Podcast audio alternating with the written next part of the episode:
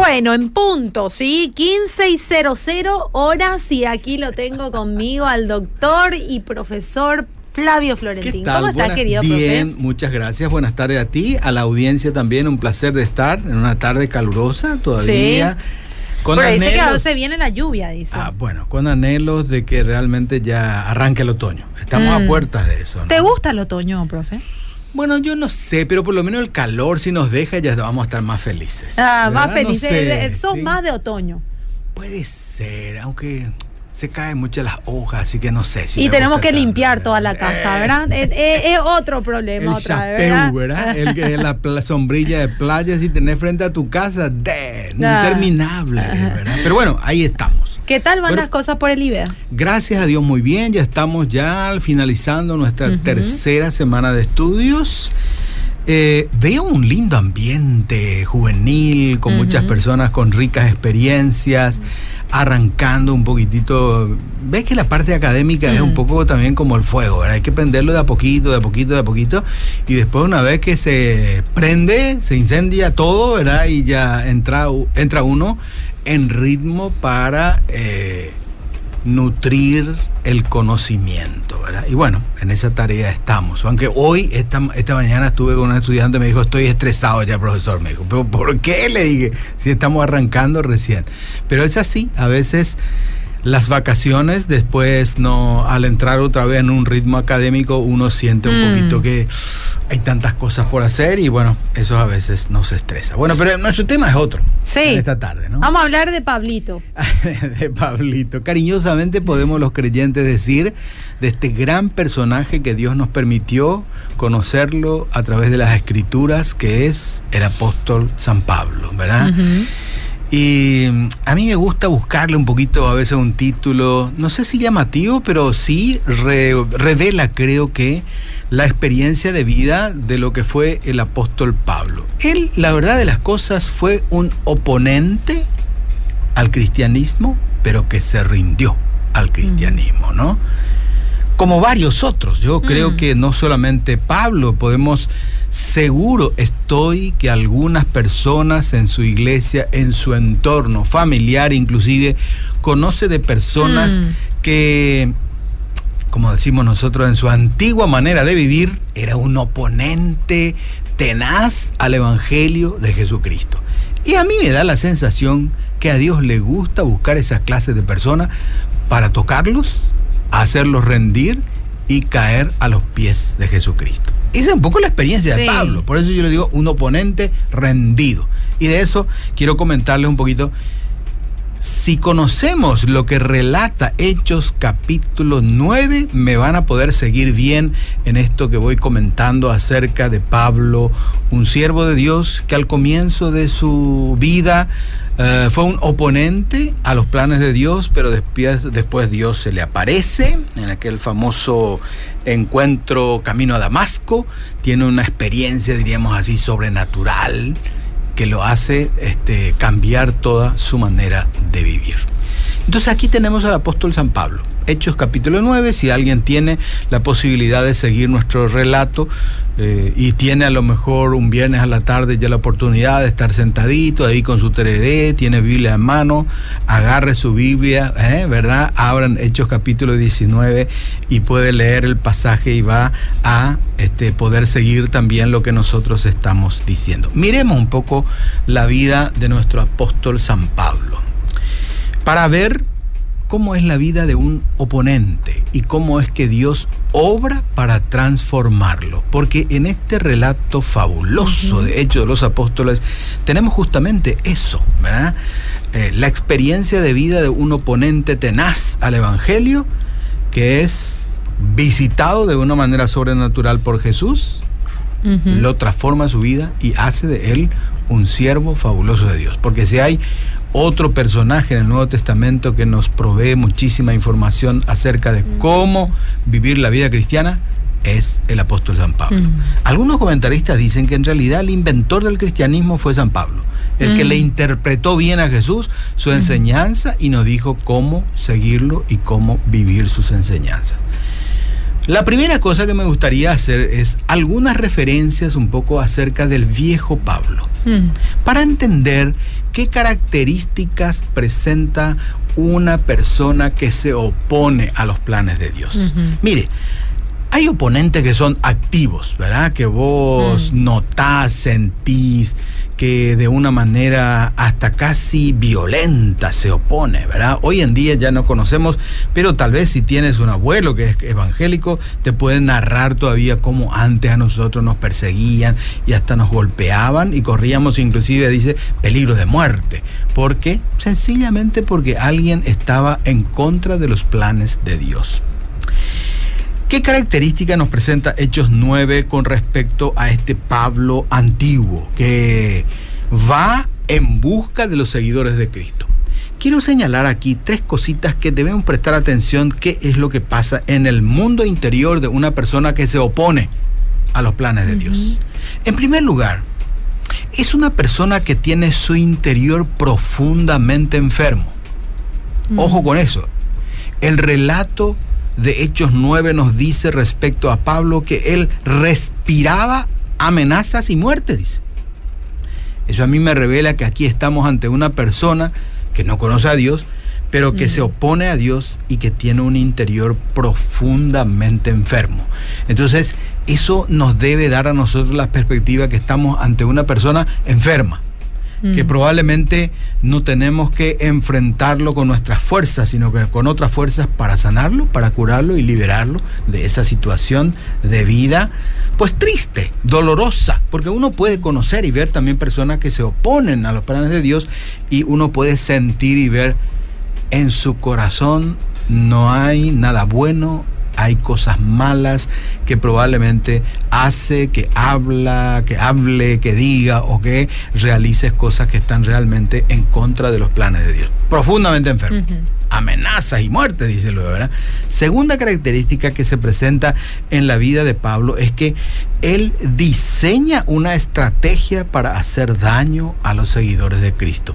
Porque fíjate, el relato, fíjese, el relato de Hechos 9 nos dice que Pablo fue ante las autoridades religiosas judíos, judías, al sumo sacerdote, viene junto a él a pedirle qué cosa?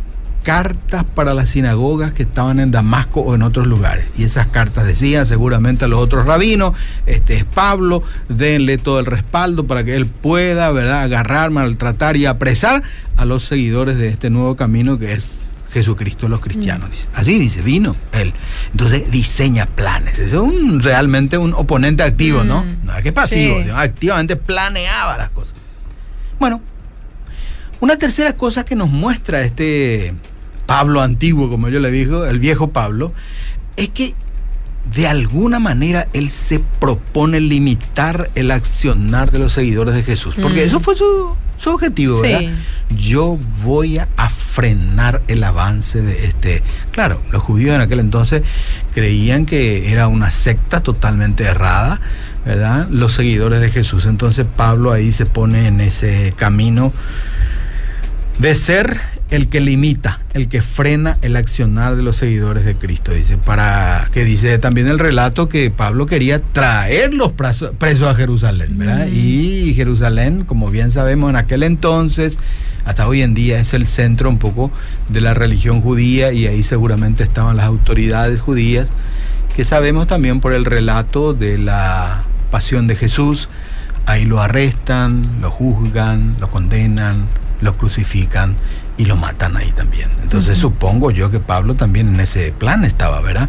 De ir a encontrar a estos seguidores de Jesús y traerlos hasta Jerusalén para que con eso pudiera cortar de raíz este nuevo, este, esta nueva experiencia de vida que surgía. otra cosa que nos muestra acerca de este Pablo antiguo eh, el relato de hechos que estamos mirando en el capítulo 9 es que era alguien cegado por el odio. Cegado por el odio. Y un odio como el propio Pablo manifiesta a Timoteo en su carta, era un odio que estaba basado en la ignorancia, en la ignorancia. Él mismo testifica en 1 Timoteo 1:13 dice, Pablo dice, antes yo fui blasfemo, perseguidor, injuriador, mas fui recibido a misericordia, porque lo hice por ignorancia en incredulidad. Aquí lo vemos en esta expresión ya a un nuevo Pablo, un Pablo ya diríamos así, convertido, rendido a los pies y a los planes de Dios. Era alguien al principio que su accionar estaba movido por el odio. Y bueno, hoy en día conocemos también personas, ¿verdad? Que a veces uno no sabe por qué dice, por qué hace, por qué se mueve así. Están realmente cegados por el odio. La pregunta que nos debemos hacernos nosotros al mirar un poco estas características de un oponente es, ¿quién hace nacer todas estas cosas en el corazón de alguien? ¿Quién hace nacer estas actitudes o estas manifestaciones en una persona para hacerlo oponente a los planes de Dios? Y bueno, quienes conocemos la escritura sabemos que quien produce, hace y mueve a estas personas es el enemigo de Dios, el tentador, el diablo. Y por esa razón, es que la lucha contra un oponente no debemos hacerlo con armas carnales, sino con armas espirituales que Dios nos da. Eso es otro capítulo, ¿verdad? Eh, hablar o saber qué armas espirituales tenemos. Pero lo que sí vamos a ver también en este capítulo 9 de Hechos, una cosa maravillosa que ocurre con este oponente y lo que Jesús hace con él para que él experimente una conversión. ¿Qué es lo que es una conversión? Es un cambio de vida, ¿verdad? Aquel que perseguía se volvió amigo de sus perseguidores. Mm. Eso podemos decir, se convirtió esto, ¿verdad? Se transformó, cambió su vida, decimos mm. nosotros a veces en el lenguaje evangélico popular. ¿Qué ocurre con Pablo? ¿Cómo obra Jesús en la vida de este oponente. Permítame señalar algunas cositas que es muy importante. Primero, al oponente Jesús trata de una manera sobrenatural. No es posible a un oponente activo del Evangelio de los planes de Dios tratar ni convencerlo por medio del razonamiento lógico. Tiene que ocurrir una experiencia sobrenatural en su vida, o un milagro podemos decirlo, ¿verdad? Lo que pasó con Pablo. Su conversión está marcada por una experiencia sobrenatural, una manifestación sobrenatural que el relato de Hechos 9 dice que cayó un resplandor de luz del cielo que lo va a dejar ciego, que lo va a tumbar en el piso, que nadie más va a ver si solamente, él, porque el resto, ¿qué es lo que pasó aquí? ¿Qué, ¿Qué pasó con él? ¿verdad? Lo vieron ya tumbado en el suelo y sin poder levantarse ahí.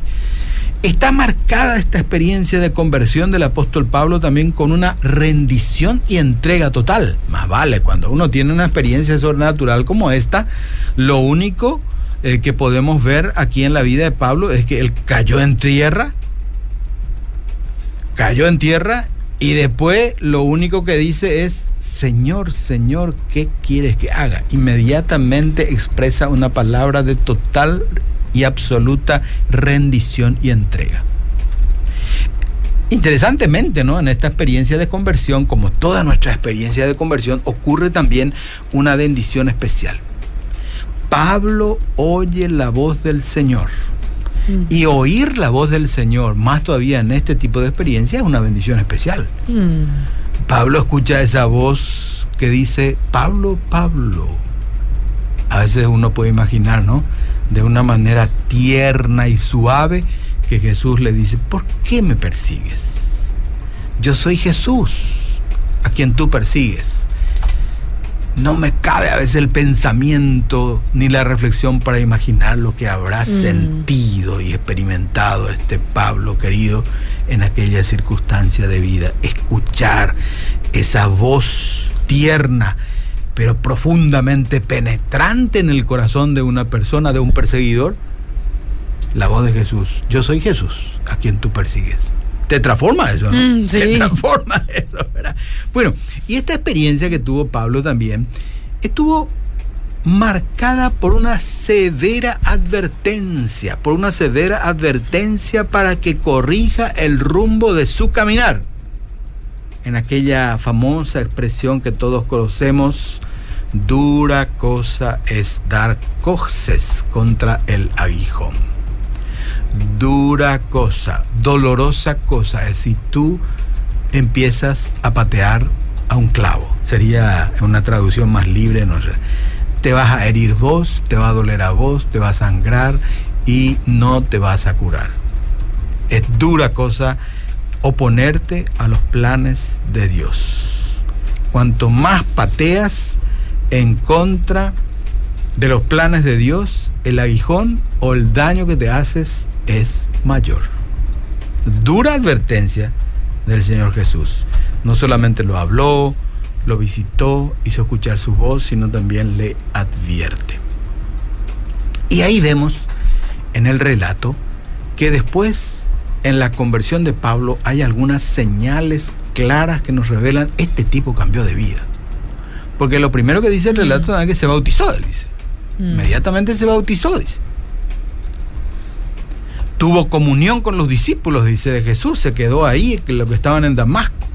Me imagino que los propios discípulos al principio tuvieron temor de recibirlo. Nadie lo quería recibir, no confiaban en él, porque conocían quién era. El propio Ananías, que fue para imponerle la mano ahí para que cayera esas eh, escamas de ceguera que tenía Pablo por la experiencia que vivió, tampoco él quería ir. Pero bueno, las señales que Pablo manifiesta eh, en esa conversión que él tuvo es que se bautizó, enseguida se juntó, diríamos así, con los discípulos que estaban ahí en Damasco y parece ser que enseguida empezó a testificar de Cristo en las sinagogas.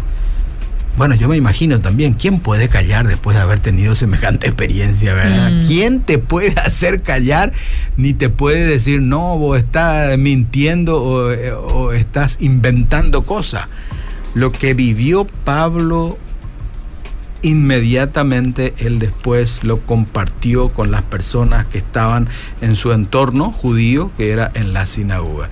Y otra cosa más, se esforzó para que lo vean como un nuevo seguidor de Jesús. Él no se escondió.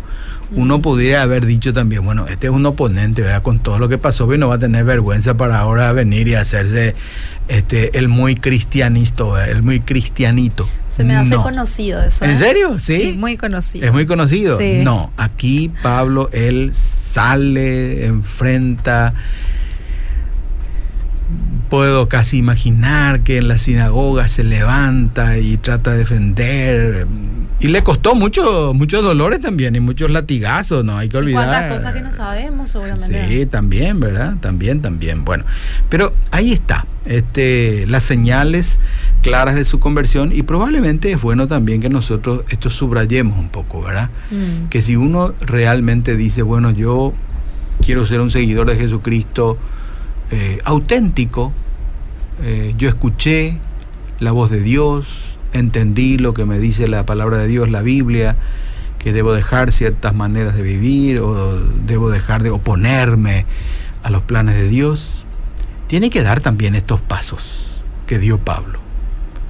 Eh, el bautismo no es un requisito para la salvación ni estar bien con Dios, pero es un paso en donde uno puede demostrar de manera clara su obediencia a Dios. Porque el propio Jesús dijo, ¿verdad? A sus discípulos, vayan, enseñan estas cosas a todo el mundo y bautícenlos, ¿verdad? A todos en nombre del Padre, el Hijo y el Espíritu Santo. Y díganle que guarden todas las cosas que yo les he enseñado. Y bueno, el bautismo. Después es importante tener comunión con los discípulos como lo tuvo Pablo. Mm. ¿Dónde uno tiene comunión? Por WhatsApp. No necesariamente, ¿verdad? hay que ir a la iglesia con los santos a pelear y a perdonarse, ¿verdad? Porque muchas veces la gente no quiere ir a la iglesia porque... Fulano está también. Sí, fulano está. Y bueno, es también... Y de eso se trata, para amar al prójimo. Por supuesto, por supuesto. Para eso está la iglesia, ¿verdad? Eh, es casi el lugar donde nos ejercitamos en aquellas cosas que Dios pide que aprendamos y que vivamos. Uno de ellos es el perdón el servicio, cuánto nos invita el Señor Jesús, nos dijo, en su palabra, ¿verdad? Que mayor es aquel que sirve, es mejor dar antes que recibir. Y el primer lugar donde podemos ejercitarnos en esas cosas que Cristo pide para la vida de un cristiano es en el seno de la iglesia. Y lo digo esto conscientemente porque hoy en día hay de alguna manera un pesimismo evangélico para recurrir a la iglesia, a los cultos y frecuentar la comunidad de fe. Claro, la tecnología nos provee tantas bendiciones, tantas buenas y maravillosas cosas. Fantástico. Gracias a Dios por eso, ¿verdad? Cantidad de mensajes, predicadores. Uno puede participar este, activamente de cultos de España, de Estados Unidos, de todo el mundo, ¿verdad? Pero ahí, bueno, te ejercitas en los dones del Espíritu Santo. Ahí solamente te ejercitas en la tarea de escuchar y de ver y de gozar. Hay que salir un poco y a enfrentar nuestras debilidades con las debilidades de los otros y ahí madurar, ¿verdad? Y ahí madurar. Ese pues es el desafío, ¿no? Eh, no solamente este, recibir, sino que también exponer nuestra vida, nuestra manera de ser, pues a la realidad del mundo, a la realidad de nuestros hermanos y ver cuánto podemos aprender de lo otro y los otros pueden aprender de nosotros. Bueno, a a ver, ¿qué más tenemos aquí? Estamos ahí con, con, Pablo y con las señales claras de su conversión. Dijimos que es bueno bautizarse, que es bueno ir a la iglesia, frecuentar. Y la otra cosa, testificar, como Pablo hizo, ¿verdad? Con su vida, con su palabra, con su enseñanza, en donde iba. Le costó a Pablo, ¿eh? Testificar de Cristo le costó persecución, azote, destierro. Pues algunas veces tuvieron que así medio a escondida bajarle casi de la altura de un en un canasto para que para salvar su vida, ¿verdad? Y tuvo que siempre correr, pero aunque corría de sus oponentes, este el oponente perseguido también, mm. ¿verdad? Así es. Entonces, este, pero igual no se cayó, él testificó también y siempre se esforzó para que lo vean a él como un auténtico seguidor de Jesucristo. Y finalmente hay tantas palabras tan determinantes de Pablo en sus cartas, en sus epístolas, que nos dice, por ejemplo, para mí el vivir es Cristo y el morir mm. hasta es una ganancia, dice, ¿verdad? Mm. Y después dice, Cristo es aquel que nos lleva siempre de triunfo en triunfo, no nos ha dado espíritu de cobardía, sino de amor, de dominio propio y un montón de enseñanzas que hoy en día valoramos. Este es el nuevo Pablo, el Pablo convertido, el Pablo ya rendido, que dejó de ser oponente, y pasó a ser un siervo seguidor de Jesucristo. ¿De qué forma Dios obró para que este oponente sea transformado? ¿Qué vemos en Hechos 9? Mire, Dios obra de manera muy clara y enfática cuando nos está llamando y nos quiere a su servicio.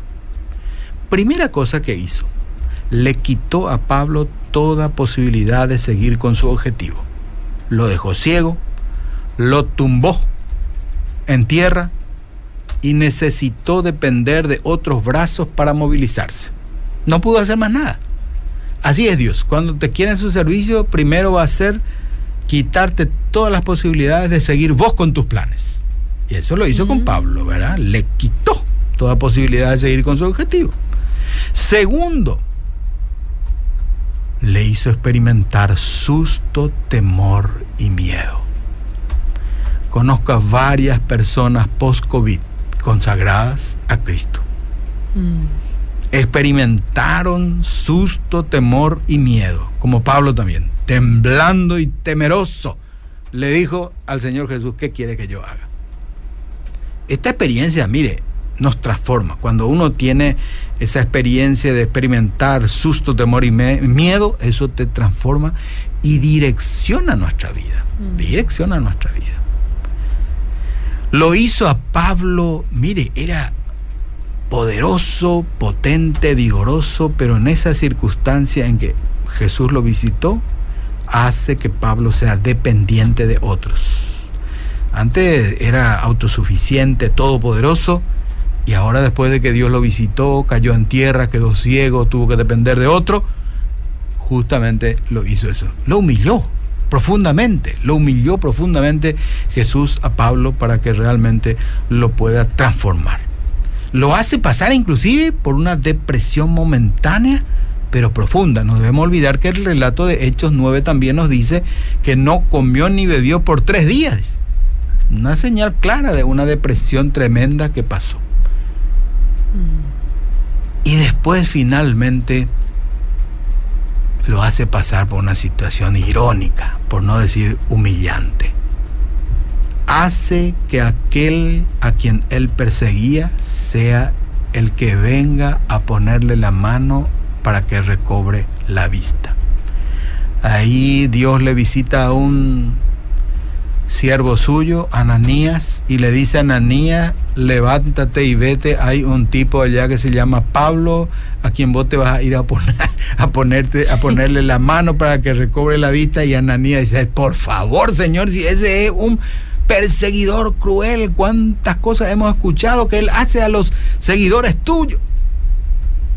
Igual Ananías, ahí yo digo que es un buen siervo, ¿verdad? Porque a pesar del temor que él tenía, se fue y al llegar nomás ahí en la casa dice, hermano Saulo, el Señor me ha enviado para imponerte las manos y que recobres la vista. ¿Qué habrá pensado? Qué experiencia tan profunda, ¿no? Mm. Y Pablo más vale que estaba ciego ahí que va a pensar nada tembloroso, todavía seguramente estaba inclinando la cabeza, no me, me imagino hasta que pum se arrodilló ahí y sí, amén y Ananías ora por él, recobra la vista y bueno, y a partir de ahí vemos a un nuevo Pablo profundamente convertido y con un servicio de tremendo impacto en su tiempo y hasta nosotros. ¿Qué podemos aprender de esto? No debemos oponernos a los planes de Dios. Podemos a veces decir, desconozco los planes que Dios tiene para mi vida, pero no oponernos. Y a veces conociendo los planes que Dios tiene para nuestras vidas, nos oponemos, bueno, hay que saber que Dios va a obrar en tu vida para transformarte, ¿verdad? Y va a hacer probablemente que no te quedes ciego, pero alguna experiencia también te va a hacer pasar para hacer que tú, como Pablo, también caigas y te rindas a los pies del resucitado. No hay que procurar ni mucho menos hacer una oposición activa ni pasiva a los planes de nuestro Dios. Dios es el soberano, el absoluto, que mueve los hilos de nuestra vida, los hilos de su iglesia, los hilos de su obra, de su reino. Y lo mejor que nosotros los sencillos seguidores de Jesús podemos hacer es rendir todo nuestro ser a Él y permitir que Él nos use en su reino de acuerdo a los dones y talentos que Él nos ha dado. Aquí tenemos a un buenísimo ejemplo de esto, el apóstol San Pablo, que fue al principio sí, un oponente serio, que estuvo inclusive activamente participando en la muerte de Esteban, pero que después Dios se lo apareció en el camino a Damasco, lo confrontó, lo tiró a tierra, hizo que él se rinda y después se levante de vuelta para ser de él un siervo de Dios. Amén. Amén, me encantó. Mira, mira, me, me callé, por primera vez me callé 30 minutos, no dije absolutamente nada y estaba tomando nota de todo lo que decía el profesor. Sí, me rendí totalmente. me rendí totalmente a la historia de Pablo. Ahora tienes que levantarte y servir. Sí, no, pero es que quiero estudiar más sobre la, esta historia. la verdad que me impactó bastante y aprendí bastante con Bueno, esa es nuestra idea justamente de que podamos aprender de la palabra de Dios para vivir la palabra de Dios.